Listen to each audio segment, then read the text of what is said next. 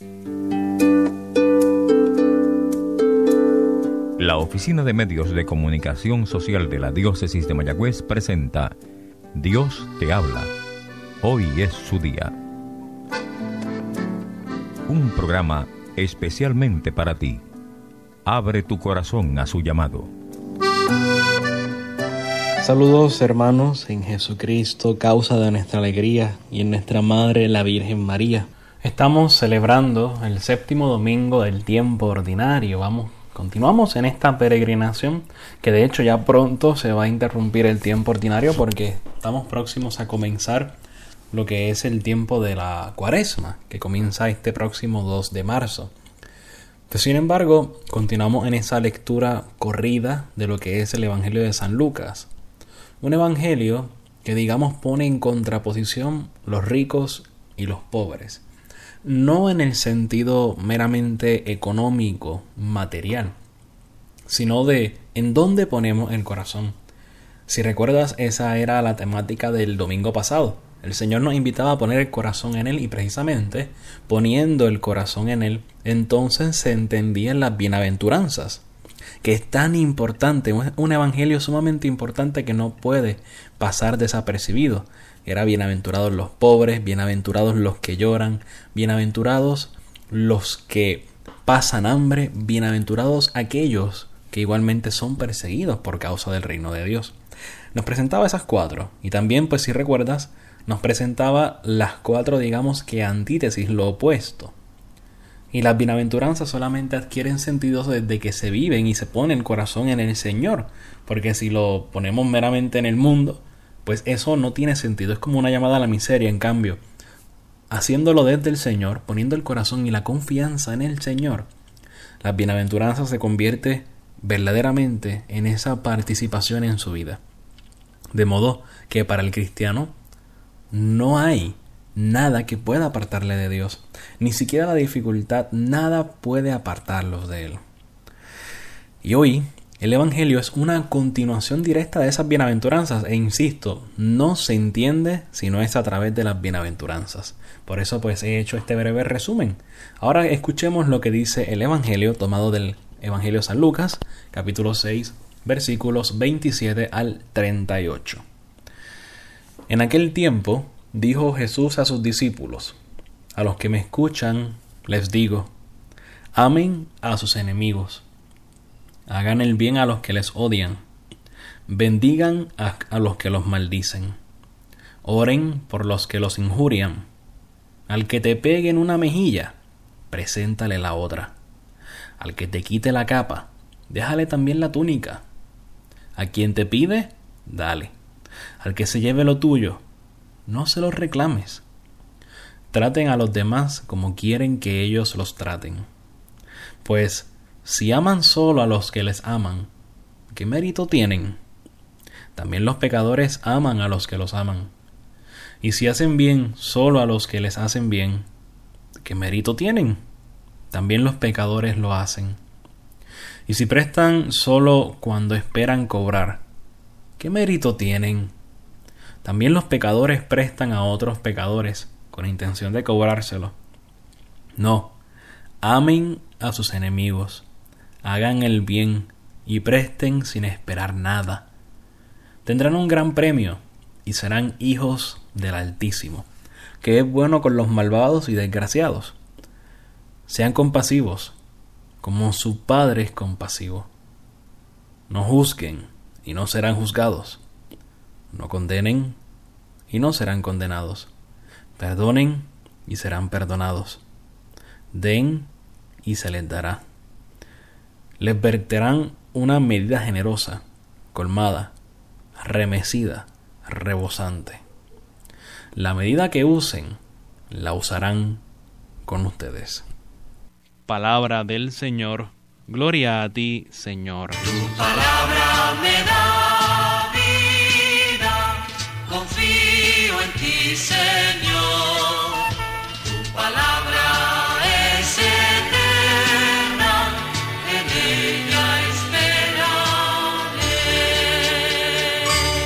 Yo imagino que cuando el Señor dijo este discurso allá en Jerusalén, tiene que haber dejado a sus discípulos perplejos. O sea, este nos está diciendo lo opuesto a lo que nos presenta la ley de Moisés. Porque la ley de Moisés iba muchas veces animada por la ley del talión, donde si alguien te hacía una ofensa a ti, tú tenías derecho a pues a devolverle ese mal. No un mal mayor el que te había hecho ni un mal menor, sino ese mismo mal. Esa era la ley del talión, el ojo por ojo y el diente por diente. Sin embargo, aquí el Señor viene a acabar con eso y a dar plenitud verdaderamente a la ley. Sabemos que la ley del Señor es una ley que nos invita al amor. Y el amor no es otra cosa que entregarnos por completo, tal y como el Señor lo ha hecho. Pues precisamente, el Señor viene entonces a decir que para poder seguirlo verdaderamente no hay, debe haber espacio en nuestro corazón ni para venganza, ni para la ley del talión, ni para el ojo por ojo y diente por diente, nada de eso. Solamente tiene que haber espacio para una sola cosa y esa cosa es amar. Ahora fíjate que el Señor no te dice ama a los que te caen bien, ama a tus panas, ama a tu familia, ama a tus amigos, a tus vecinos. No, no, no, no, no, no. Nada de eso. Él va al grano. Ama a tu enemigo. Ama a aquel que a lo mejor no te hace bien. Ama a aquel que a lo mejor no te desea el bien. Ama a aquel que a lo mejor te odia. Ámalo. Bendícelo. Reza por él. Y eso cuesta. eso cuesta bastante. Porque en nuestro corazón humano, pues a veces puede dominar y reinar la venganza, ese espíritu y ese deseo de venganza. Claro está, la venganza siempre está motivada por el egoísmo, siempre está motivada por la soberbia. Y el Señor nos invita a todo lo contrario, a ser humildes, a ser sencillos, a ser bienaventurados en la pobreza, en el hambre, en el llanto, en la persecución. O sea, a poner el corazón en Él, a desprendernos del mundo, a desprendernos de, de todo lo que nos rodea para darnos por completo a Él. Precisamente en ese desprendimiento es que se entiende lo que dice a continuación. El que te pegue en una mejilla, preséntale la otra. Al que te quite la capa, déjale también la túnica. A quien te pide, dale. Al que se lleve lo tuyo, no se lo reclames. El Señor nos está invitando a confiar en Él, a desprendernos de lo que tenemos, incluso de nosotros mismos, incluso de esos sentimientos que a veces nos dominan de odio, de rabia, de coraje, de envidia, de venganza. Despréndete de todo. Fíjate que hago un brinco a la segunda lectura de la liturgia de hoy que se nos presenta tomada de la carta del apóstol San Pablo a los Corintios. Y Pablo comienza a decir que el primer hombre, la primera creación era meramente terrenal, humana. Ahora Cristo es divino. Y por Cristo, el hombre, la mujer, ya no es solamente una mera pertenencia, no tiene una pertenencia al mundo. No. Ahora, por la gracia, somos hijos de Dios. Y dice Pablo, nosotros que somos imagen del hombre terreno, seremos también imagen del hombre celestial. Es decir, no solo somos un pedazo de carne, somos una unidad de cuerpo, de alma, acompañada y custodiada por el Espíritu, por la gracia.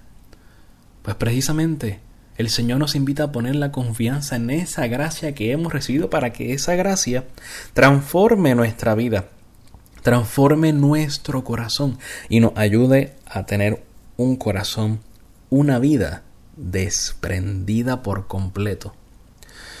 Y fíjate que esto también pues se entiende. Podríamos decir, oye, pero es que el Señor cuando lo golpearon, él a lo mejor no puso la otra mejilla. Él dice, ¿por qué me pegas? Si yo no te he hecho ningún mal. ¿Qué pasó aquí? Es que precisamente no es literalmente que tenemos que nos hacen un acto violento y disponernos para que hagan otro. No, no, porque eso ya sería abuso. Es desprendimiento. Es pobreza. Es humildad. Es sencillez. El reconocer que lo único que necesitamos es la gracia de Dios y confiar en la providencia del Señor y reconocer que el único juez justo es Él. Es Él, nadie más. No tomes el papel de juez. No lo tomes, porque no tenemos los elementos propios para hacer un juicio. Solo el Señor los tiene. Y el Señor nos llama a, a- vivir como Dios, a vivir como santos, no como humanos, no como meramente carnales. Y lo dice, si amas solo a los que le aman, ¿qué mérito tiene? ¿Cómo vive la santidad? También los pecadores aman a los que los aman, y si hacen bien solo a los que les hacen bien, ¿qué mérito tienen? Eso también lo hacen los pecadores. Y si prestas solamente para esperar cobrar, ¿qué mérito tienes? Fíjate que es lo mismo, la, la llamada es la misma. Despega, despega el corazón del mundo y pon el corazón en el Señor. Amen a sus enemigos, hagan el bien y presten sin esperar nada. Tendrán un gran premio y serán hijos del Altísimo. Ahí está la clave. Somos hijos de Dios, somos hijos del Altísimo, por lo tanto, no pertenecemos al mundo, pertenecemos a Dios, no obremos conforme al mundo. En la primera lectura de hoy, que es tomada del primer libro de Samuel, vemos que está el rey Saúl y está el futuro rey David. Y Saúl la tenía con David. Quería matarlo, tenía una envidia grande. De hecho, en varias ocasiones intentó matarlo y David tuvo que irse. Porque la envidia de Saúl era tanta que no podía ver a David de frente. Y David tuvo que huir, tuvo que irse. Y la lectura nos narra que en una noche, pues, David llega al campamento de Saúl. Y estando en ese campamento, Saúl estaba dormido y David estuvo frente a Saúl. Podía matarlo fácilmente y así acababa todo. De hecho, es lo que Abisaí le recomienda. Mira, Dios te pone el enemigo en la mano. Mátalo y ya. Sin embargo, David le dice, no lo mates, que no se puede atentar imponentemente contra el ungido del Señor. Primero que David reconoce que Saúl es el ungido del Señor. Pero fíjate lo que hace David. No obra conforme a la mentalidad humana. Y muestra misericordia. Muestra precisamente lo que el Señor viene a comunicarnos en el Evangelio de hoy. Vivir acorde a la misericordia, vivir acorde al corazón de Dios, vivir, claro está, no en el caso de David, pero sí en el caso nuestro, vivir como auténticos cristianos, manifestando siempre la misericordia. Fíjate lo que dice el Señor en su Evangelio, sean compasivos como su Padre es compasivo, o mejor, sean misericordiosos como nuestro Padre es misericordioso. No juzguen y no serán juzgados. No condenen y no serán condenados. Perdonen y serán perdonados. Den y se les dará. Es bastante claro este Evangelio, pero qué difícil es entenderlo y vivirlo. Cuesta. Claro que cuesta. A mí el primero. Me cuesta un montón. Y es más fácil amar a tus amigos. Claro que sí, a los que te hacen el bien. Pero es que el Señor no nos llama a vivir una vida fácil. No. El Señor nos llama a vivir una vida junto a Él. Y estando junto a Él, tenemos que acoger la cruz. Tenemos que optar por la cruz.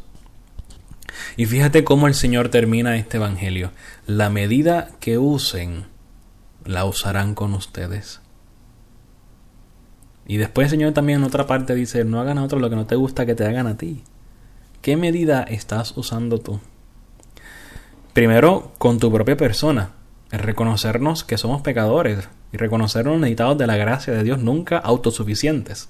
Pero también, ¿qué medida utilizas con los que te rodean? Con tu esposo, con tu esposa, con tus hijos, con tu familia inmediata.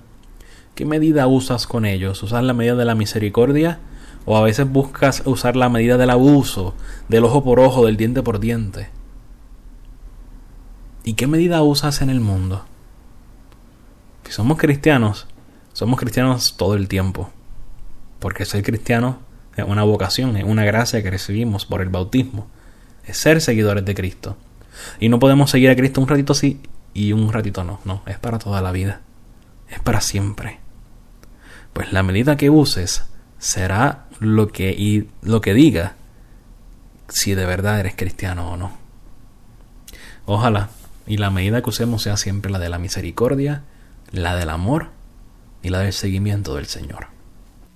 Dios te habla. Hoy es su día. Te habló el Padre Christopher González. La Oficina de Medios de Comunicación Social de la Diócesis de Mayagüez presentó Dios te habla.